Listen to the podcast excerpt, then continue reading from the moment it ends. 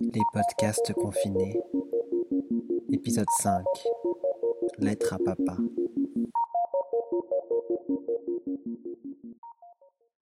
« 10 mai 1970.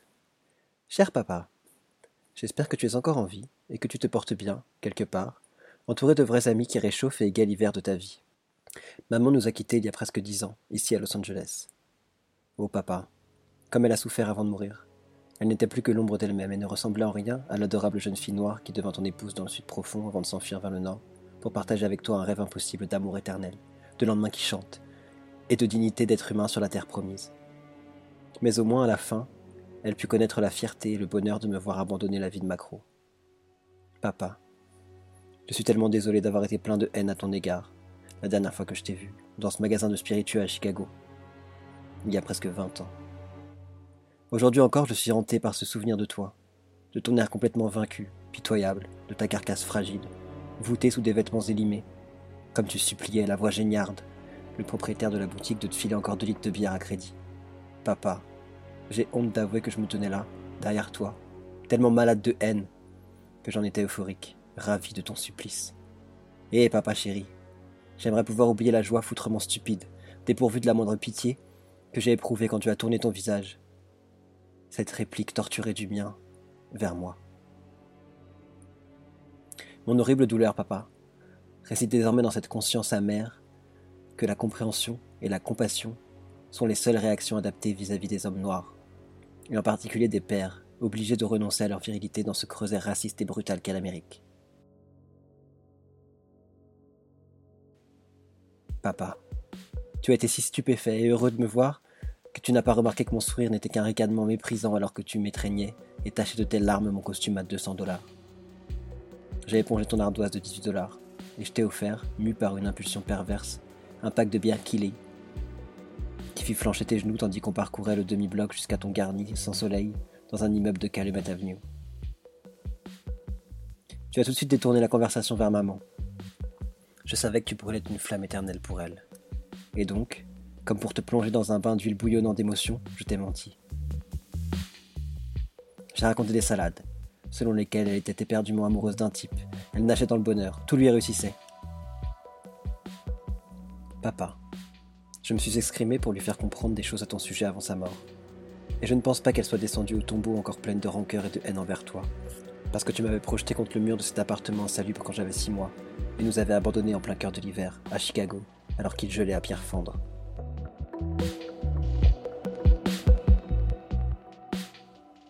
Mais papa, je jure que tout est pardonné. Je comprends désormais que l'aspect le plus infernal du racisme américain est d'avoir, pendant des générations, perverti et dépravé des légions d'hommes noirs foncièrement bons, empoisonnant la vigne vivace de la stabilité de la force familiale noire, abattu par la pitié, la haine et la peur des enfants noirs. Le plus important pour moi à présent, c'est que tu me pardonnes ce lointain moment de brutalité où je t'ai bêtement accablé de cruauté et de haine. Je ne peux l'oublier, papa. Le FBI et tous les poulets de Chicago voulaient me coffrer. J'étais sorti dans la rue pour choper un sachet de cam. Je me l'étais procuré. J'étais sur le chemin du retour vers ma cachette quand tu es sorti en trompe de chez le coiffeur, en me voyant passer. Tu hurlais mon nom. Tu étais si heureux de me voir. Et tu craignais que je m'en aille avant d'avoir le temps de me dire bonjour. Tu m'as rattrapé tu m'as serré fort. Tandis que tu me faisais des mamours, je t'ai repoussé, les bras raidis, et j'ai dit Bon sang, Jack, je pensais que t'étais clamsé. Je suis horriblement pressé, un de ces quatre. Ta voix s'est brisée quand tu m'as dit.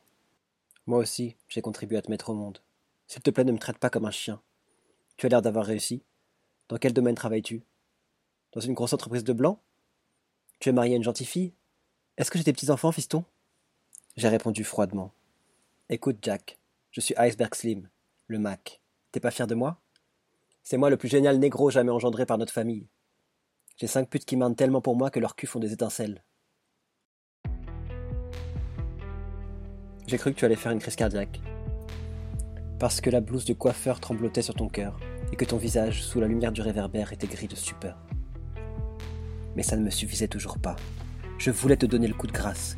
J'ai relevé les manches de mon manteau et de ma chemise au-dessus du creux où je fourrais l'aiguille et je t'ai collé mon bras trié de cicatrices sous le nez.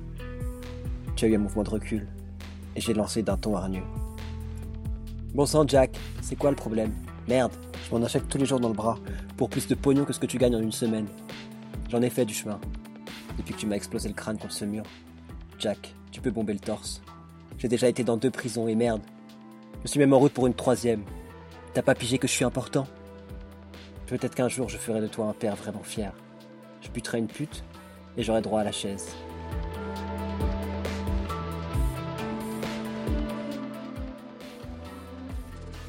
Je me suis éloigné pour prendre un taxi. Quand je me suis retourné, tu étais tombé dans le caniveau et tu pleurais toutes les larmes de ton corps. Pardonne-moi, papa. Je t'en prie.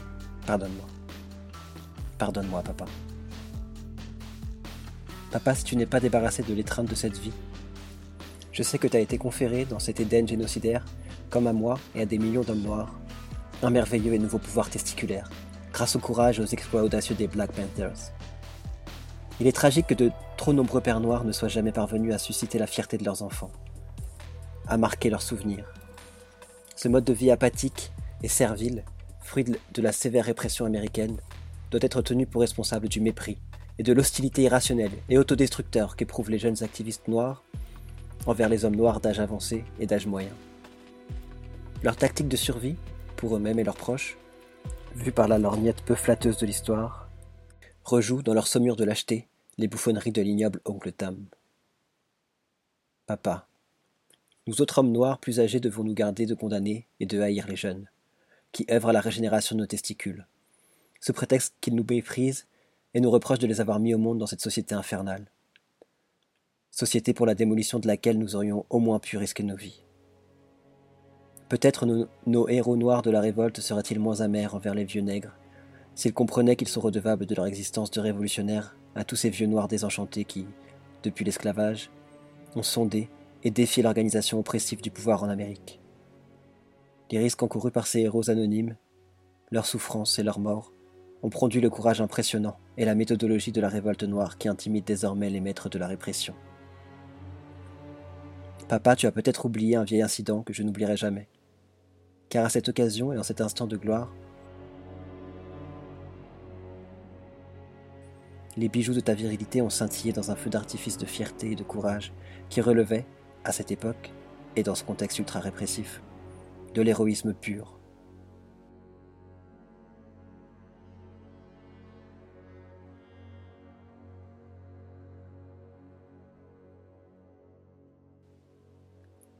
J'étais un petit garçon, et tu avais persuadé maman de me laisser passer plusieurs jours avec toi sur le yacht de Big Bill, William Hale Thompson.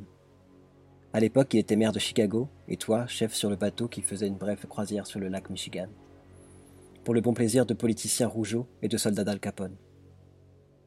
Les voix vulgaires d'hommes pleins de manières, au teint olivâtre et les couinements avinés de leurs gonzesses aux cheveux blonds décolorés faisaient vibrer l'embarcation aux lignes pures.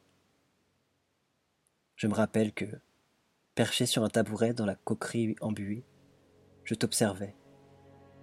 Avec tes deux aides blancs, préparer un repas sophistiqué quand Big Bill le maire, a déboulé et s'est posté sur des jambes mal assurées pour t'examiner d'un regard méprisant, tel un taureau à la crinière argentée. Tu l'as ignoré, mais j'ai vu ton visage noir se durcir sous la pellicule luisante de sueur, et mon cœur a ralenti quand tu t'es éloigné de lui.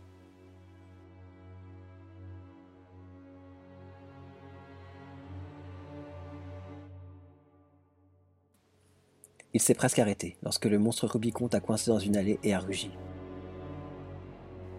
Ce satané repas est en retard. Maniez-vous le train, mon garçon. Tes mains se sont sinistrement affairées dans le vide, telles des serres prises de convulsions. Et l'éclat blanc de tes yeux, l'espace de quelques palpitations violentes, m'a envoyé des éclairs. Le tyran, peut-être mis en fureur par l'agacement insolent sur ton visage, a lancé une bourrade dans ton thorax maigrichon. Tu as chancelé vers l'arrière. Tu es resté bouche bée un moment, puis ton visage a affiché une sauvagerie de fauve noir, de léopard tueur. Et alors toi, papa, toi le négro venu d'une plantation des alentours de Nashville dans le Tennessee, tu as eu le courage, et encore assez d'héroïsme brut dans tes couilles noires martyrisées, de serrer les poings et hurler au nez de ce Crésus redouté, produit de la corruption et du crime de Chicago. Repose plus jamais tes sales pattes sur moi, fils de pute. Me dis plus jamais, mon garçon. Tu vas sortir ton gros cul rouge de ma cuisine avant que je pique une crise et que je te colle une bonne branlée. Je suis resté là, sur mon tabouret dans une transe craintive et surexcitée, alors que l'énorme maître du pouvoir, pétrifié, choqué, te toisait avec mépris pendant ce qui me sembla un temps infini.